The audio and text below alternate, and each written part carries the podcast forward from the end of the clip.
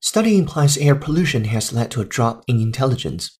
A new study done by an international team of researchers and published in the journal Proceedings of the National Academy of Sciences implies that air pollution has led to a reduction in intelligence in many regions of the world.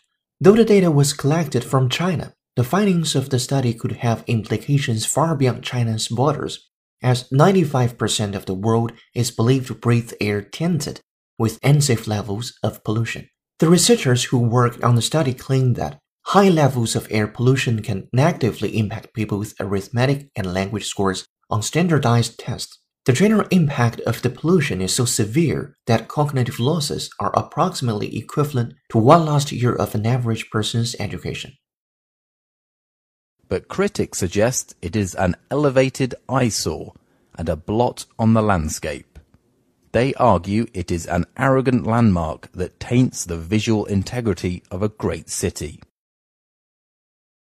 But critics suggest it is an elevated eyesore and a blot on the landscape.